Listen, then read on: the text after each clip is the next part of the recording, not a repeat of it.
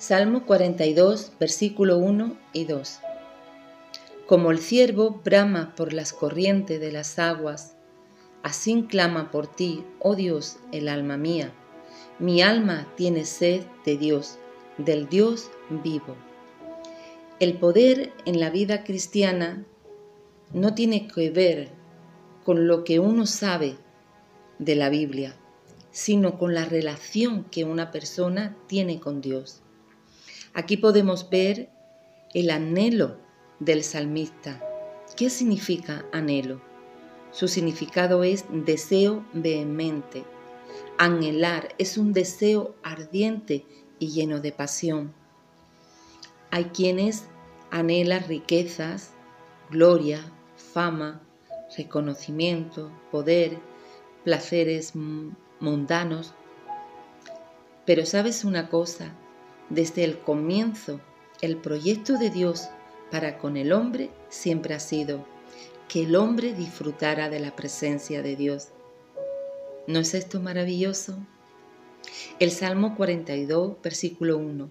Este pasaje nos hace reflexionar en la gran necesidad de la presencia de Dios en nuestra vida y por supuesto en toda provisión que solo en Él podemos encontrar. Él es nuestro Salvador. Él es nuestro protector. Es aquel que renueva cada día nuestra fuerza y nos lleva al destino que nos ha preparado. En el versículo siguiente, versículo 2, nos dice, mi alma tiene sed de Dios, del Dios vivo. ¿Y esto qué nos recuerda? Nos recuerda la importancia de mantener un anhelo ferviente por la presencia de Dios, mucho más que el anhelo del agua para vivir.